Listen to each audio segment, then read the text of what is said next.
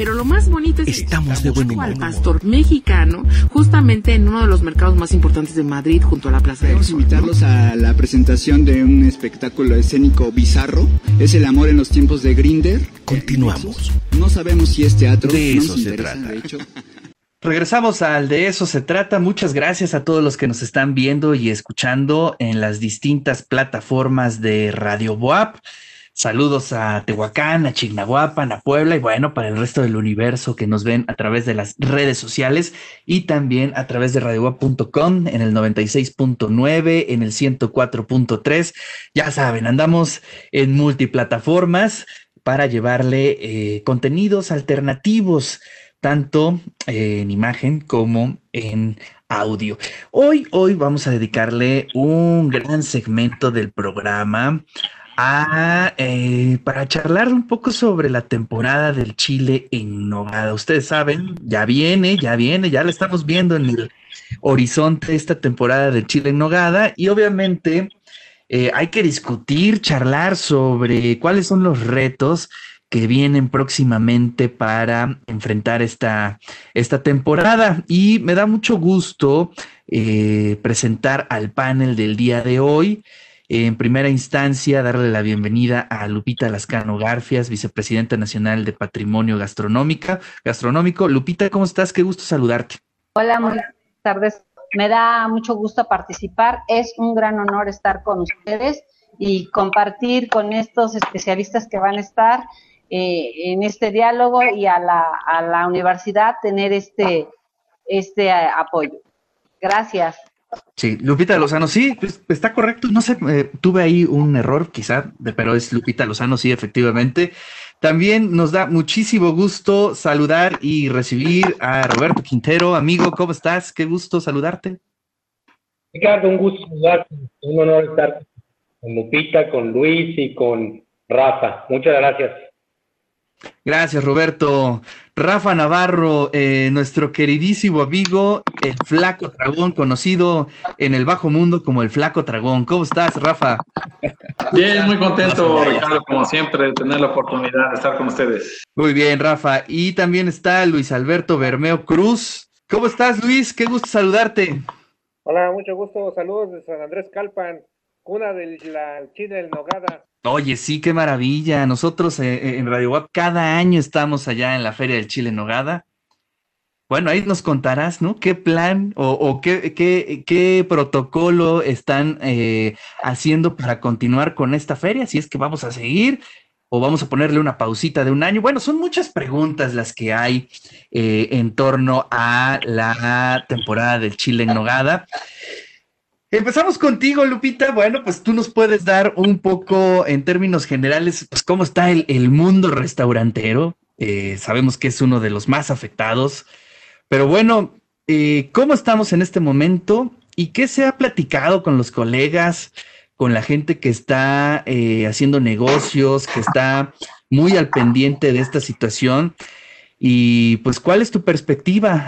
Cuéntanos un poquito cómo vamos a enfrentar, cómo vamos a vivir esta próxima temporada de Chiles en Nogada.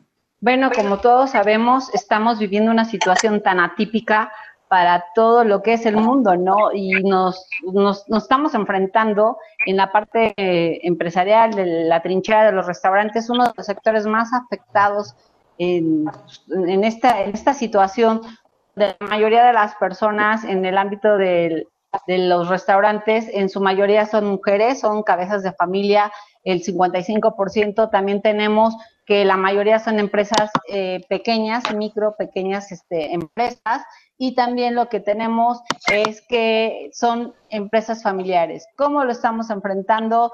Pues con toda la adversidad, pero algo que tenemos que o hacer es eh, remar contra la corriente, reinventarnos, ser creativos y realmente hacer, hacer lo posible, ¿no? Y cómo lo vamos a hacer con alianzas, con, con estrategia de cada quien, sacando la radiografía de nuestro restaurante. Lo que tú tengas, la creatividad es lo que tienes que echar a flote. Ahorita es, son situaciones en que tenemos que trabajar con mucha solidaridad y solidaridad. Claro. Sí, ahí hay varias palabras que son claves, ¿no? Es decir, a ver, la creatividad en primera instancia, la resistencia, que también es algo importante, y la solidaridad, eso es cierto, es decir, eh, entender que vamos juntos, muchos, muchos, muchos, no nada más los restauranteros, sino muchos negocios, en el mismo barco, ¿no? Lupita. Sí, claro, es lo que tenemos que hacer. Tenemos eh, que hacer todo esto para sobrepasar estas acciones, ya que, por ejemplo, eh, han sido situaciones atípicas que han pasado, eh, yo te puedo decir, en los años que tiene el restaurante, que es la chiquita poblana de una tradición familiar. Yo me acuerdo que mi, mi abuela con mi bisabuela crearon y ellas pasaron varias etapas complicadas, como fue eh, la Revolución Mexicana, ellos tuvieron que poner una pausa, lo que fue la gripe española, también ellas tuvieron que poner en el año 1919, salen adelante también lo de la guerra cristera, también la pasaron, y así sucesivamente. Entonces, si ellas como mujeres y en este planeta y en esta situación lo supieron hacer, pues podemos hacerlo con con otras tecnologías, otros tiempos y realmente ya con tanta información. También es algo muy importante que hemos pasado, por ejemplo, a mí ya me tocó pasar evaluaciones y lo de en el año 2009, lo que fue el H1N1, ¿no? Entonces también fueron circunstancias, obvio, no como con la inmensidad que tuvimos con este esta situación, pero hay que ver el cómo sí lo podemos hacer. Claro. Eh, es importante eh, eh, entender que pues todos estamos viviendo situaciones inéditas, ¿no? Pues ahora estamos haciendo... A ver, creo que hay un problema de audio. Alguien acaba de... Bueno, a ver si podemos cerrar un poco los micrófonos mientras los otros hablan. Eh, Rafa, estás conectado en dos eh, plataformas al mismo tiempo, entonces si te puedes desconectar de una, por favor. Eh, y comentábamos acerca de la creatividad, comentábamos acerca de lo inédito de esta situación. Sin embargo, ya estamos entendiendo también un poco la lógica de los negocios en este escenario y eso es algo que hemos platicado mucho ya, Roberto, y es el tema digital.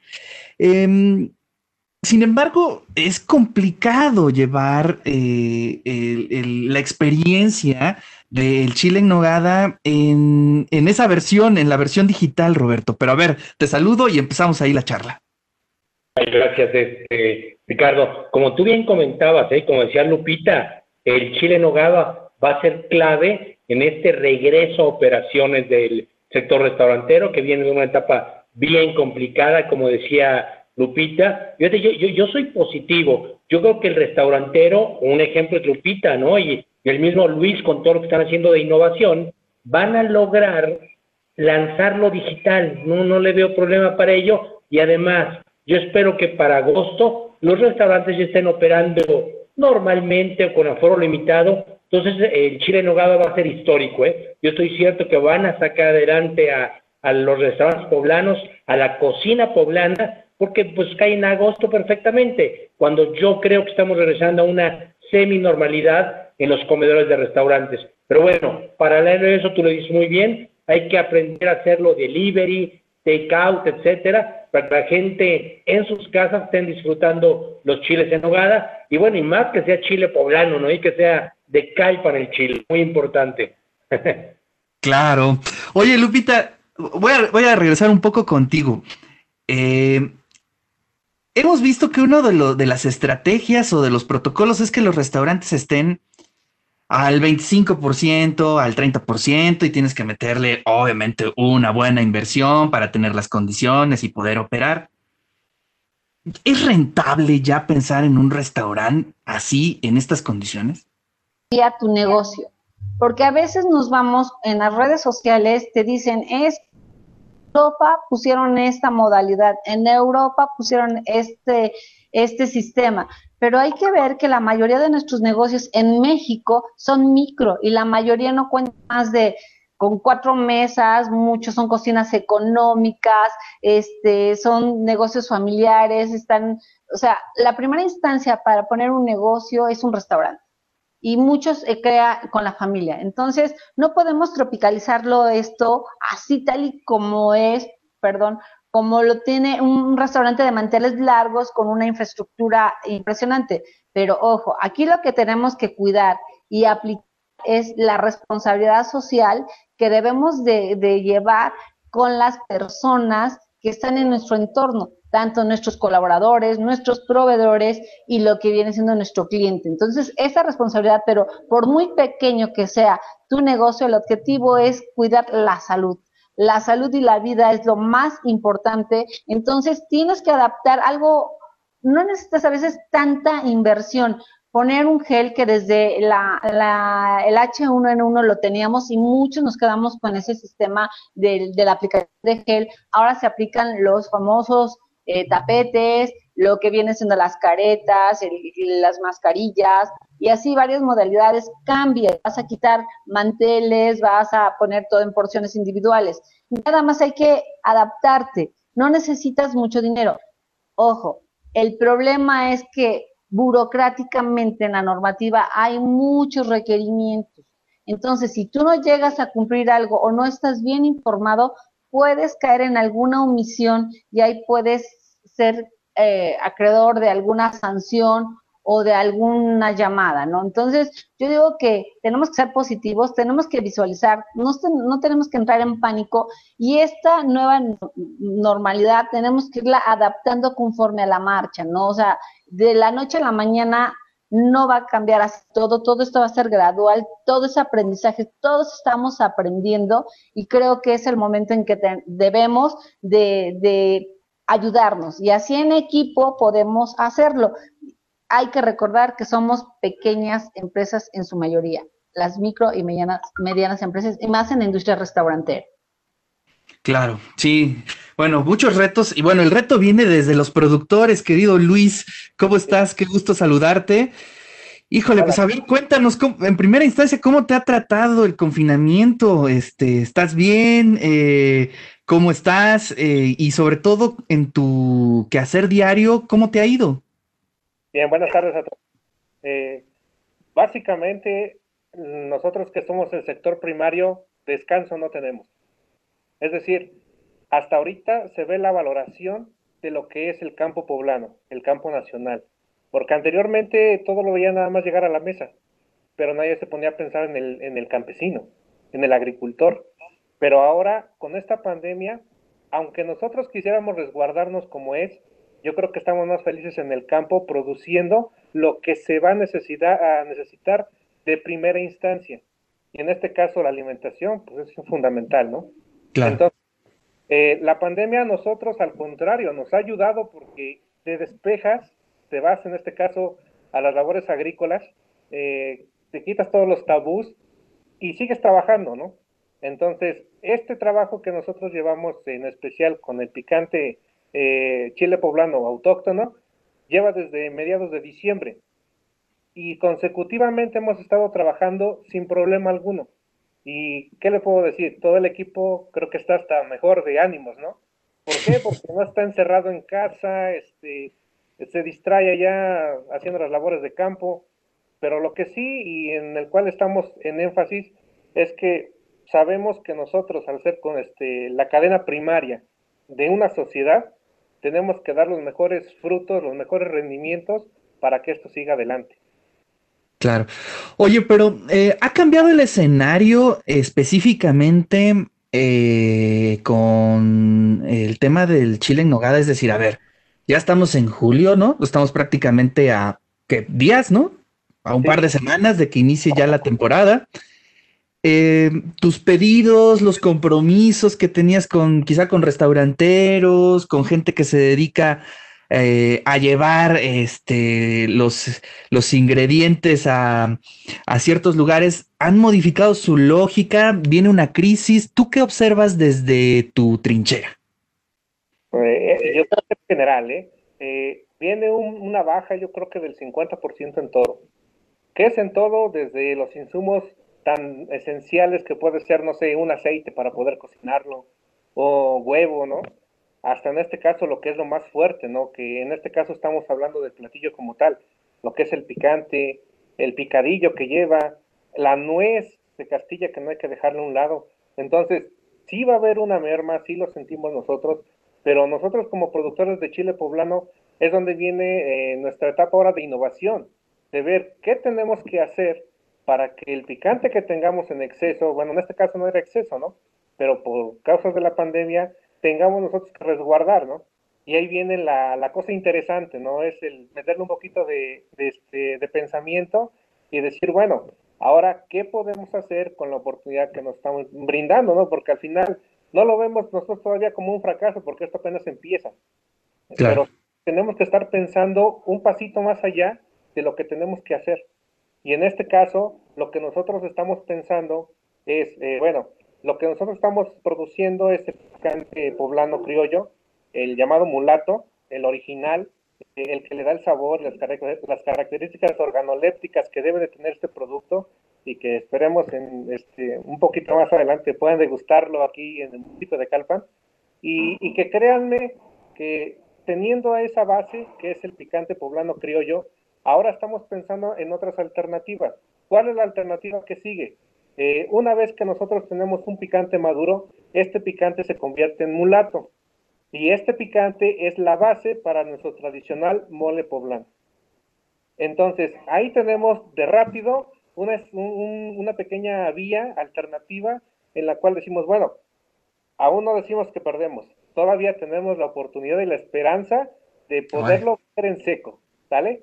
Y de ahí vienen más este, productos innovadores, eh, desde poder hacer una pequeña este, eh, salsa, en este caso eh, seca, como lo es eh, un producto muy famoso, se llama tajín, para hacerlo con nuestro picante, hasta hacer conos de helado. En, aquí en la zona de Calpan hay productores de, helado artesanal y anteriormente hicimos una demostración de un cono para que fuera la base de un helado que le llaman de nogada. es perfecto, perfecto. Entonces, eh, tenemos varias alternativas, no por ello también echamos las campanas al vuelo, no, estamos muy bien cimentados con los pies en la tierra, pero sin en cambio lo que nosotros estamos pensando y lo que queremos es tratar de que la mayor parte de nuestro producto se vaya en fresco. En este caso, para todo aquel restaurante, eh, para la fondita de la esquina, y algo importante que a lo mejor este, coincido con Lupita, el consumir local. Yo creo que el consumir local es lo que nos va a ayudar no nada más a nosotros, a todos aquellos que estamos inmersos en el sector primario. Háblese de productores de campo, de productores de productos lácteos, eh, una inmensidad, ¿no? Pero sin en yo creo que lo que nos va a ayudar el día de mañana es el tener y el poder aportar de manera local al consumidor que se encuentra en la zona, ¿no? Al productor que está a orillas de nosotros. Claro. Roberto, ¿querías comentar algo? Sí, gracias. Este, fíjate que compartirles eh, Hace una semana platicamos con el vicepresidente global de proveeduría de Walmart, un evento de Enactus, eh, relacionado con Enactus WAP, etcétera. Fíjate que platicaba un poquito lo que dice Luis, que hay giros ganadores y perdedores, ¿eh? Un giro perdedor es la proteína, como lo bien decía Luis. El tema del huevo, el tema marisco, el seafood, está yendo muy mal, porque el marisco generalmente lo consumimos en, en restaurantes muy poco en casa, un tema cultural, pero que el gran ganador es, eh, eh, es la gente como Luis, es eh, verdura, es este, la agricultura, va a ser el gran ganador de, de la pandemia y, y, compartirles, yo conocí a Luis y a su equipo en un curso de emprendimiento y fuimos compañeros, ¿no Luis? Nos apodamos la, la, este, les decíamos la, ¿cómo les decíamos Luis? De Calpan, la, que la... la mafia de Calpan. Ah, la mafia era, la mafia. Eran tantos que nos siempre en votación, pero gran innovación y un gran ejemplo de emprendimiento, la mafia de Calpan. Exactamente así lo Muy bien. Bueno, interesante. Y, Roberto me había dicho eh, sobre ti, Luis, que tenías una actitud este, padrísima y hoy lo estás demostrando, ¿no? Estás viendo las cosas fríamente y eso está padre, es decir, tampoco hay que entrar en pánicos eh, e, extraordinarios, ¿no? Es decir, sí, viene complicado, pero hay estas alternativas y eso es lo interesante. Bueno, ahora vamos con Rafa Navarro. Vamos a hablar ahora desde el punto de vista del glotón, ¿no? De los que nos dedicamos a comer. Y, bueno, hay un gran tema y creo que ahí podemos entrar todos, porque pues, todos de cierta manera nos gusta eh, degustar y sobre todo degustar tener la experiencia, ¿no? De comer chiles en nogada, que tiene todo un mundo, todo un universo cultural. Rafa, pues muchas gracias. Eh, pues, saber, ¿cómo te imaginas esta temporada de, de los chilitos de nogada? Mira, yo lo que creo, Ricardo, es que algo así se va a perder en el año. Digo, yo a nivel muy personal sí lo voy a lamentar, y que son las ferias gastronómicas. Eh, definitivamente la feria, pues la de Calpan, la de San Nicolás a los Ranchos, que te ibas un domingo, la de Cholula, un poco después, incluso la feria del Chile Poblano en San Martín Texmelucan. O sea, eso sí ya lo perdimos. Hay que, hay que hacernos a la idea, hay que entrar en la nostalgia, pensar que va a haber años mejores pero me encanta la actitud de Luis, ¿no? Eh, eh, esto y más en Calpa, ¿no? Yo he probado los helados que, que hacen ahí tipo de Teocintle y todo esto, que incluso hay un local en Cholula. Conozco la, una de las marcas de Chile que tiene un volcancito dibujado, no me acuerdo si se llama Goyo, Goyito, ahí de Calpan. Hay una sociedad de señoras que se unen en torno a la gastronomía y hacen pues la feria del mole, del tejocote, etcétera, etcétera. Y yo creo que esa es la actitud del mexicano que tiene que venir en la innovación. Innovación quiere decir, pues, pues no solo en el platillo, sino en los procesos. La imaginación al final del día es la herramienta más importante y que hay que echarla a andar.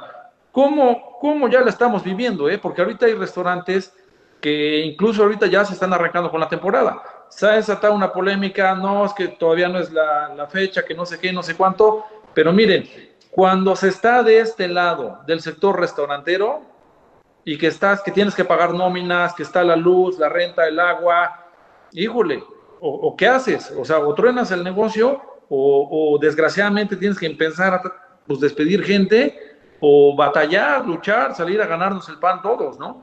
Y entonces por eso se están dando estas expresiones de gente que pues está adelantando, porque sabemos que el chile en hogar es un activador, es un motor eh, familiar que va desde el restaurante hasta el productor, y que bueno, yo ahorita acabo de tragar saliva, Sí, yo también, Rafa, ¿no?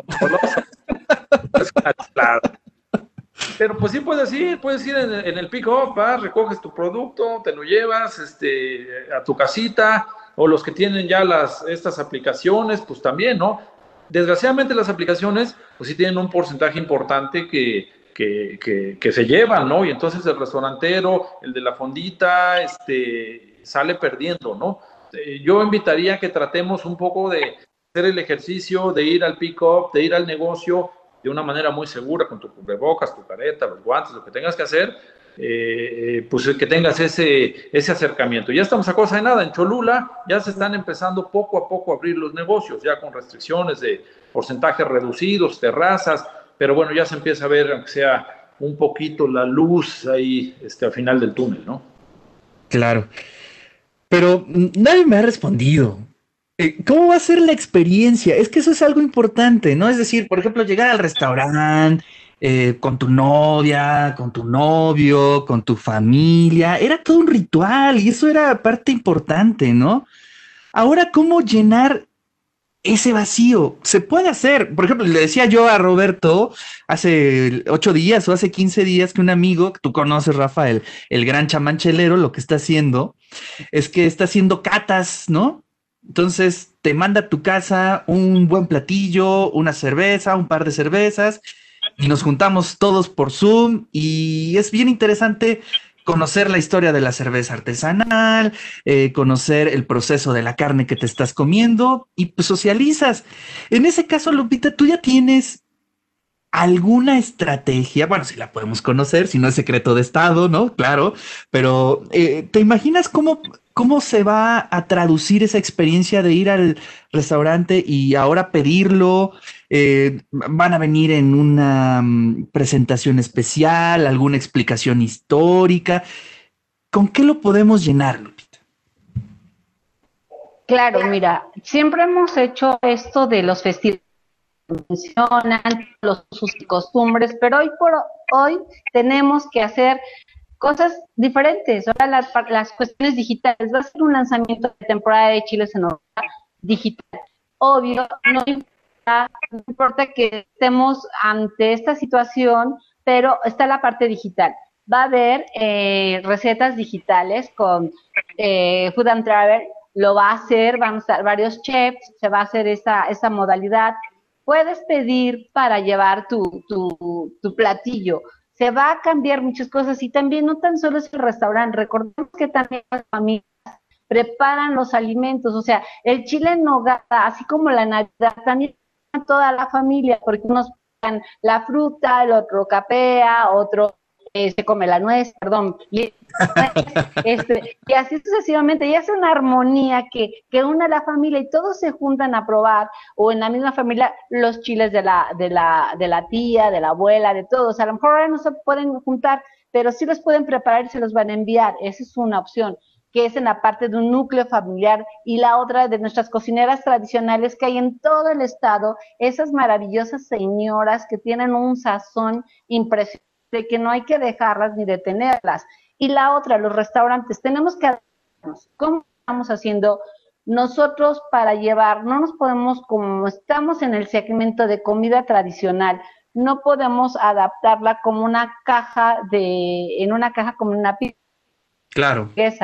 tenemos que usarlo. Y empezamos a hacer las alianzas con alfareros para enviar los, los este, productos, en este caso las chalupas, llevan en una cazuela de barro de los alfareros del barrio de la luz, lo que viene siendo el mole poblano, el pipián, todo en una, en una, en una cazuela y ayudas a que eh, exista este movimiento que es un sector que también está olvidado y que hay que apoyarlo, ¿no? Son muchas familias las que dependen de ellos.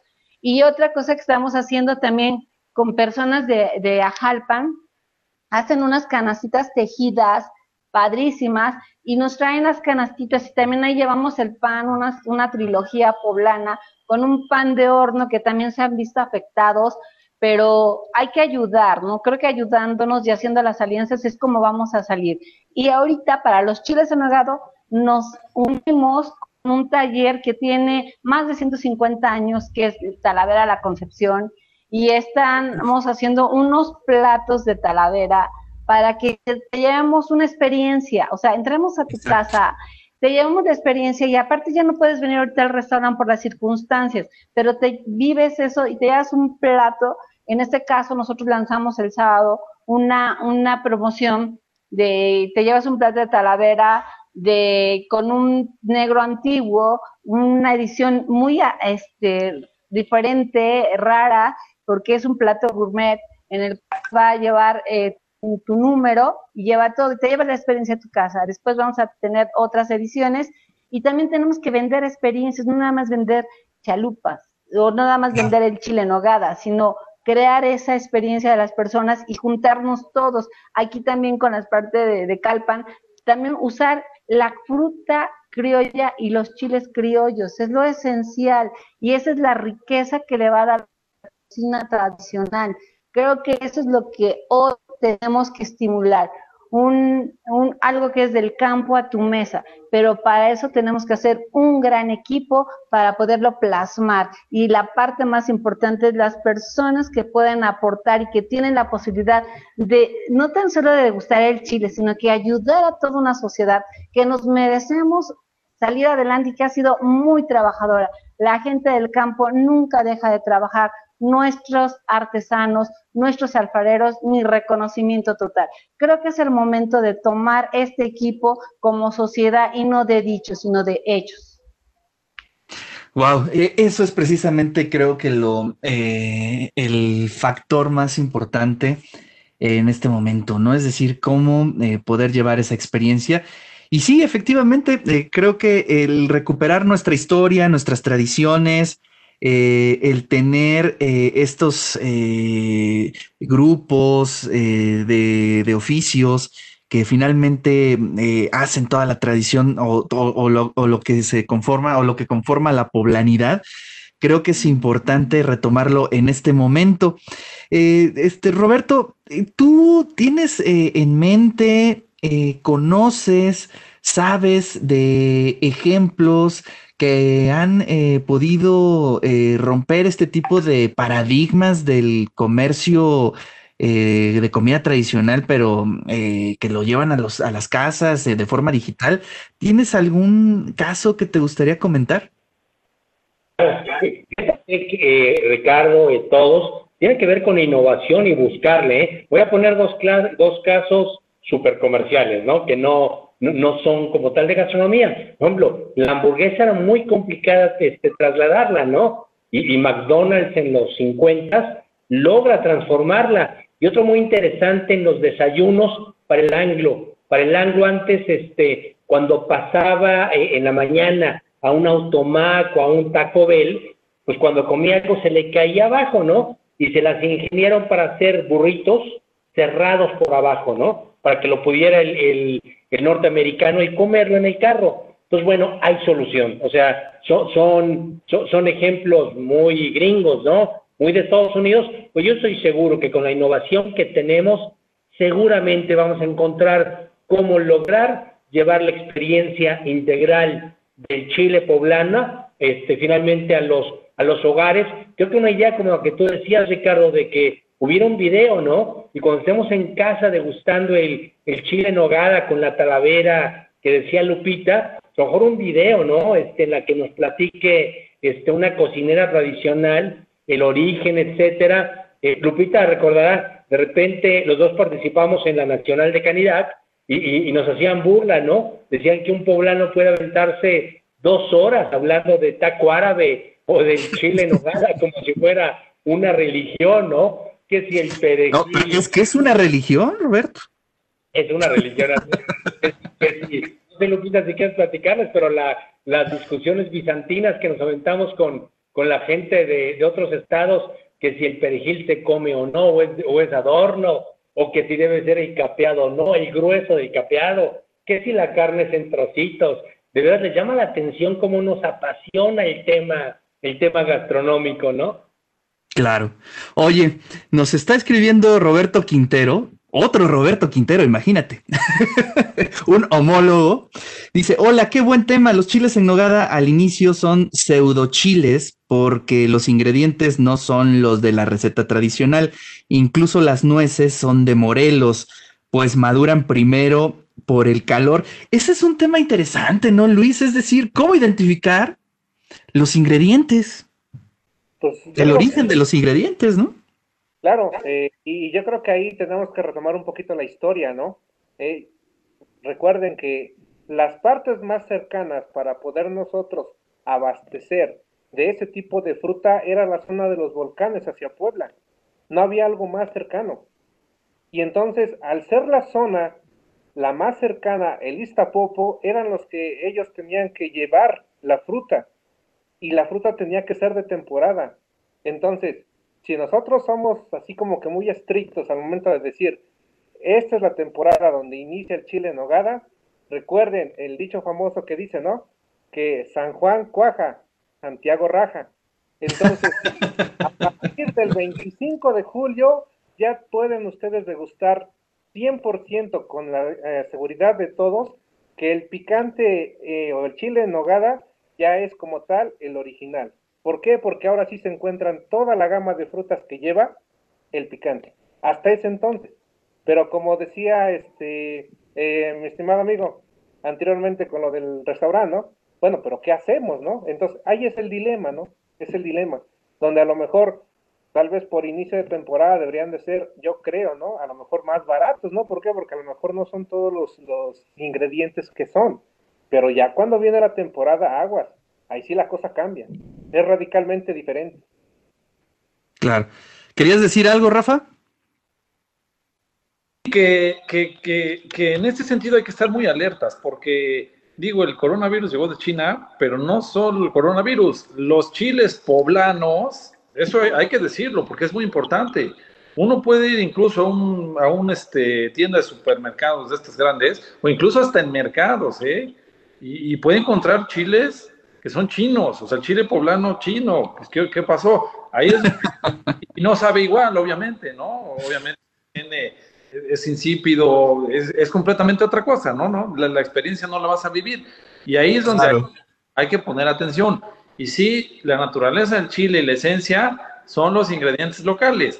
aunque de repente tú llegas a ver un chilito en nogada, en Guadalajara, que en México, está bien, o sea, en Querétaro, es parte de, de del que también se quieren sentir incluidos, este, está bien, es como si en Puebla hago una torta ahogada, pues bueno, puedo, déjenme soñar, a lo mejor no encuentro a ver cómo me las ingenio, estoy, estoy tratando de, de aproximarme, pero la verdadera naturaleza del chile en nogada y la excelencia en Puebla es toda esta cultura regional que bien dice Luis, de los volcanes, los ingredientes, la tradición de generación en generación, y bueno, eso hay que poner mucho ojo. Así es, y luego hay unos chiles que son enormes, así eh, monstruosos, y los pruebas y es como si estuvieras mascando eh, chicle prácticamente, pero bueno, no vamos a entrar ya en, en esas discusiones estériles. Roberto, ¿querías comentar algo? Gracias, sí. Complementar lo que comenta Rafa, que este, creo que sería una gran iniciativa que como, como comensales este, le preguntáramos al restaurantero, ¿no? Oye, es chile poblano, mexicano de Puebla y, y qué mejor de Calpa, ¿no? Y además invitar al restaurantero que todos hagamos un esfuerzo. O sea, que, que, que el chile no a ser chino, como bien dice Rafa, que sea chile poblano, que sea chile de Calpan. Y además, Rafa tiene algunos consejos que yo no sabía muy interesantes con respecto al tamaño, a la humedad, al grosor de la piel, etcétera, ¿no? En la religión del chile nogada. Lupita, adelante. Ok, mira, yo quiero hablar algo, a lo mejor va a ser la controversia. Entre historias y leyendas, cada quien tiene su verdad, pero eso sí, los chiles en nogada auténticos son capeados y no hay discusión. Claro. y algo que tenemos que hacer y ver que sean poblados. ¿Quién tiene su receta? ¿Por qué? Porque lo que dicen, no hay una fecha exacta para el inicio porque depende del temporal. Si se inicia en la temporada de lluvia, si se atrasa y todo. Durante la vida de los chiles en hogada hubo momentos de sequía y antes no se trasladaban tan, tan fácilmente los productos como hoy. Ya cuando se empezaron a activar un poquito más los movimientos fue cuando empezó a, existir el ferrocarril. Y cada quien tiene la receta porque en las diferentes etapas de la vida y de la historia de Puebla, eh, cada quien ha hecho los chiles en hogar como les enseñaron, con lo que había o con lo que tenían. Pero sí tenemos que apegarnos a que sea una fruta criolla, que está en toda la Sierra Nevada de las faldas del volcán, debe ser un chile poblano, pero realmente autóctono, eso debe de ser, debe de ir capeado y se tiene que que es la original y también se tiene que poner granada, ¿sí? La granada y hacer esa, esa tradición y que sea lo, más apegado a lo auténtico, a lo orgánico y a lo natural que la, que la tierra nos da. No hay que inventar cosas, no hay que ponerle cerezas, no llevan fresas, no llevan nada de eso. Eso sería otro estilo, pero los chiles en hogada son en Puebla y son capeados. Oye, este, nos están escribiendo nuestros queridos radioescuchas. Acá hay una discusión interesante valdría la pena ponerla sobre la mesa, a ver qué opinan ustedes. Nos escribe Omar Ruiz y dice, eh, el que tenga la receta original, ya, ya se enojó, ya se enojó nuestro radio escucha, ya lo puso entre comillas, dice, de los chiles en nogada, que vaya y que los ponga en un museo. Los chiles en nogada son una tradición viva y por lo tanto tiene varias versiones según las familias o gustos y va cambiando como toda tradición viva. ¿Qué opinan? ¿Quién le quiere entrar al torito? Yo, lo comento, Ricardo. Yo creo que el chile en nogada como los vinos, ¿no? ¿Cuál es el mejor vino el que a ti te gusta?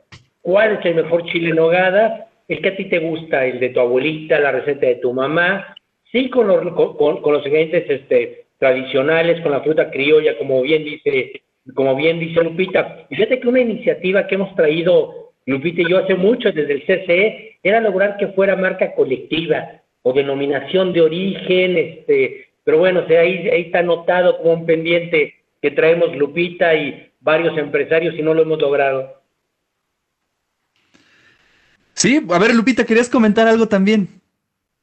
Ah, yo lo que quiero recalcar es que no podemos ser tan puristas. O sea, no podemos ser puristas y tenemos que respetar los usos y costumbres de cada región. En la parte de la, de la Mixteca, la Sierra Negra, la Sierra Norte de Puebla, todo es Puebla, pero cada quien cambia, cambia algún ingrediente, algún proceso. Entonces, no hay una receta tal como dicen en un museo. Estoy de acuerdo, no hay la receta original y la que lo tiene y le gusta lo tiene que hacer. Lo que queremos es que se apegue a lo tradicional. Tienen que ir capeados, tiene que ser con fruta de Puebla, tiene que ser de temporada y no ponerle en delata ni, ni, ni hacen inventos que no, porque eso realmente violenta. Es un atentado. No, y además hemos visto cosas que, bueno, no sé, ustedes me dirán si yo estoy bien o me estoy este, volando la barda, pero he visto cosas monstruosas como eh, que lleva queso. Este, originalmente creo que no lleva queso, algunos le pondrán para que rinda la nogada y todo ese asunto pero sí le da en la torre al sabor, ¿no? O este, cosas que, bueno, ya mejor ni digo porque están, sí sería una falta de, de respeto con, con los chiles en nogada, pero sí, lo que tú dices, Lupita, hasta fresa y otras cosas. Yo creo que se puede modificar, irlo construyendo en el camino, pero para bien, ¿no? Sí, pero sí lleva queso, ¿eh, Ricardo. A ver, Lupita, que nos corrija, o Rafa. No, creo que sí lleva queso y jerez, ¿no? A ver, la nogada. Sí, lleva queso, pero hay que debe ser un queso, no le puedes meter un manchego o otro, debe ser un queso de cápsulas. Ese es el que debe Y es una esencia, igual que el jerez o, o porto, lo que te guste. Es donde tú vas tropicalizando. O sea, tienes que armar un pasillo, pero no salirte de ese pasillo. O sea, estos son los ingredientes, puedes jugar unos antes, otros más, otros le ponen la carne picada, la otra. Depende vida empezaron a hacerlo o en qué circunstancias, porque no quiere decir que toda la carne va deshebrada o toda la carne va picada, dependiendo. Hubo, yo tuve la oportunidad de ver un recetario de, de Santa Rosa donde ellas lo hacen, pero lo van pasando entre entre ellas de boca en boca, que es eh, con Sor María de Cristo, que es una monja de claustro investigadora, y ella sacó dentro de esa receta de, hace más de, de 150 años, porque vamos al rumbo de los 200 años de esta creación de este platillo, este, venía con pollo. Entonces, alguien lo hizo con pollo porque en esa temporada no había carne, ¿no? Entonces, como no había carne, ¿eh? se le ocurrió y se lo pone. Entonces, tenemos que respetar las modalidades dentro de ese pasillo de, del tradicional. No hay que violentarlo, pero sí es válido jugar con los ingredientes pero no alterarlo. Entonces hay, muchas cosas historias eh, atrás de un platillo, de la receta de la abuela, de la tía, de, de, todo. Eso es algo que tenemos que respetar y, promover. Creo que no podemos dejar nunca de comer chiles en hogada, pero sí que sean auténticos con fruta criolla y hecha en y, y que esté cosechada en Puebla. Claro. Este, Rafa, ibas a comentar algo, este, a ver, ¿tú qué opinas sobre la pureza, sobre esto que estamos discutiendo en este momento? Yo lo que creo en el tema de la gastronomía siempre empieza por un invento. O sea, estaba, estaba pensando un poco en el taco árabe, ¿no? Que ahorita es algo hiper. Oigan, ya, ya, necesitamos este, hacer algo porque cada vez que, cada minuto que pasa, este, se me está abriendo el apetito de una forma increíble. Vamos a pedir algo para seguir con esta plática. Pensá un poco en el, en el, en el taco árabe, ¿no? En algún momento es algo que llegó de fuera, es algo que lo inventaron, que le pusieron puerco, que le pusieron chipotle, que hubiera sido una locura pensar para, para las costumbres de Oriente, ¿cómo están locos? ¿Cómo hacen eso? Y ahorita es algo totalmente así súper poblano que nos da una identidad. Yo creo que la identidad tiene que ver con el tiempo, ¿no? Y al final del día todos los platillos, pues el mole en algún momento también habrá sido no manches, ¿cómo le vas a meter tantos ingredientes? Estás loco, o sea, ¿qué vas a ver eso? O un extranjero ve que le pones tantas cosas, va a decir, no manches, ¿a qué sabe? Y yo creo que el chile en nogada es eso, o sea, tiene que ver con el tiempo, pero también sí coincido con Lupita, o sea, que tiene que haber como, como una esencia básica, que esa la sabemos bien los poblanos, o sea, el chasis. Sí conocemos cuál es lo básico, el capeado, como bien decía Lupita, el chile, este, que si la carne, que si la nuez, este, que sea de los ingredientes, y bueno, si tú en tu casa quieres de repente este, hacer alguna locura, estás ahí con la familia y a ver, y buena suerte, a ver, a ver qué pasa. Luis, pues ya casi se nos acaba el tiempo. Les dije que una hora este, se nos iba a ir como agua y ya nos faltan ya cinco minutos. Oye, Luis, ¿qué, qué, qué, qué sabes de la feria? ¿Se hace? ¿No se hace? ¿Cuál es, eh, digamos, el plan como general de Calpan ante esta situación? Ahorita todos están en stand-by. Eh, todos están esperando las mejores noticias que vengan de la Secretaría de Turismo de Puebla para ver si cabe la posibilidad de hacerlo, obvio con todas las medidas necesarias, pero lo que sí ya tuvimos unas pequeñas pláticas es que van a tratar de que ahora el platillo eh, ha habido muchas expositoras, aparte de la zona diamante que es en Calpan, en la zona del ex convento franciscano, eh, ha habido también expositoras que lo hacen en casa. Entonces, están pensando en rescatar un poco de lo que es eh, ese manjar gastronómico para el Estado, pero ahora en casas. Entonces, este, están viendo la logística, a ver cómo es que se va a llevar a cabo, pero en eso estamos, ¿no? O sea, no damos la, no tiramos la toalla todavía, pero pues esperemos, ¿no? Y que esto vaya mejorando y todavía tenemos tiempo, ¿no? Eh, inicia julio, eh, la temporada del Chile en Nogada en Calpan está planeada para la última semana de julio, el último fin de semana y los tres siguientes de agosto. Entonces, pues esperemos, ¿no? Y que pues todo salga para bien y que aparte de que haya esa pequeña oportunidad en las casas de poder degustarlo, pues se lleva a cabo también como ha sido tradicionalmente año con año, ¿no? Oye, pero si por condiciones o por seguridad no se puede hacer la feria, que pues parece que eso es lo que va a suceder, este, pues llévales el mensaje para que podamos hacer una demostración a través del Facebook de Radio WAP. Nos gustaría muchísimo poder llevar las historias de los productores, ¿no? De las cocineras, de toda la gente que participa. Imagínate todo un, una transmisión de eh, entrevistando a cada uno de los protagonistas de esta gran historia.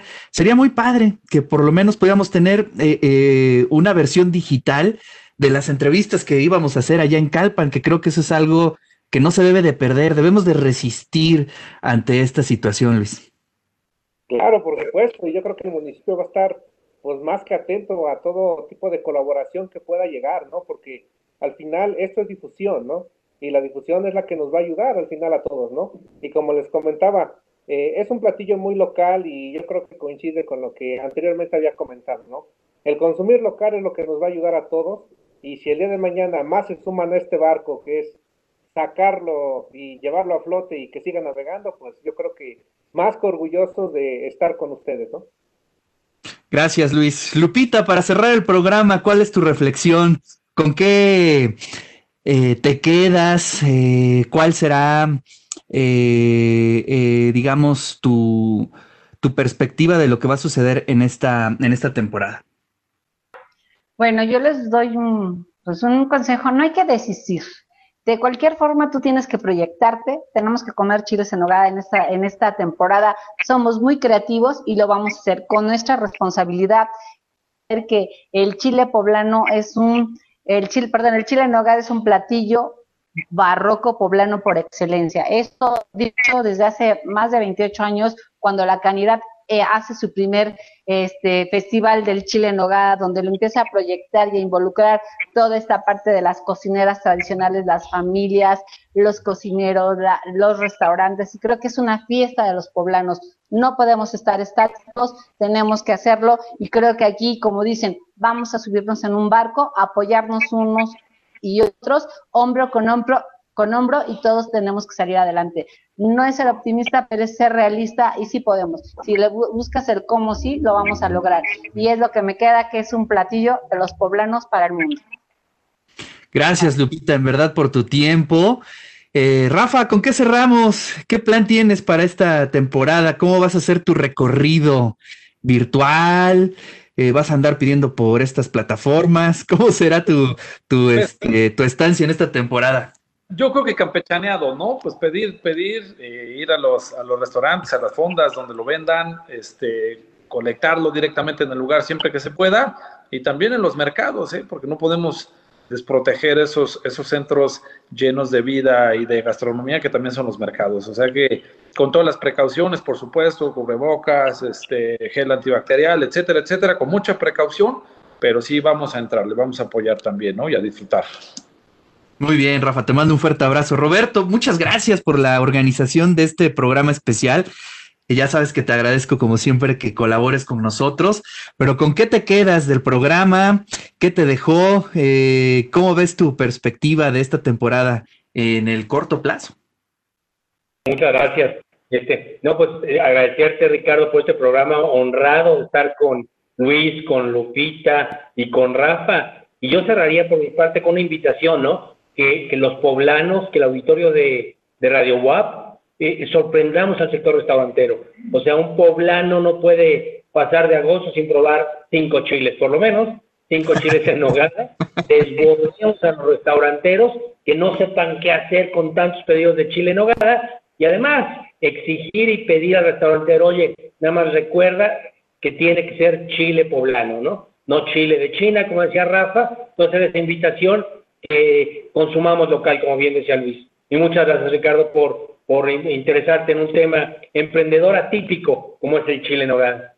Así es, no, al contrario, muchas gracias a todas, a todos. Y bueno, pues se nos acabó el tiempo. Eh, que avance la temporada y volvemos a reunirnos, ¿no? Para ver cómo va el asunto. Creo que es importante tener, eh, pues, el diagnóstico de los especialistas ya una vez que estemos en plena temporada. Les mando un fuerte abrazo y pues nos estaremos viendo. Gracias a todos los que nos vieron, nos escucharon a través de las distintas plataformas de Radio WAP, a Néstor Vázquez, que está en la operación también desde su casa.